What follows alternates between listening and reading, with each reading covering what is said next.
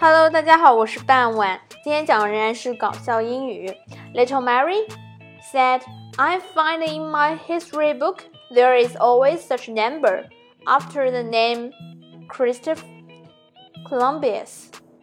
我在历史书本中发现，克里斯托弗·哥伦布这个名字后面老是有一串数字。Would you please explain why, sir? 老师，请您给我解释一下好吗？Little Rose, I can tell her, sir. It was Columbia's telephone number.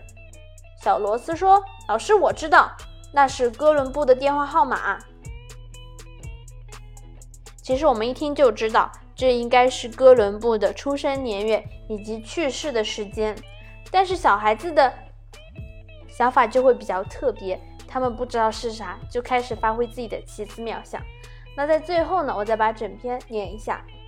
Little Mary, I find in my history book there is always such a number after the name Christopher Columbus. Would you please explain why, sir? Little Rose. I can tell her, sir. It was Columbia's telephone number. 今天内容非常短，感谢大家的收听，我们下期再见。 Thank you for listening.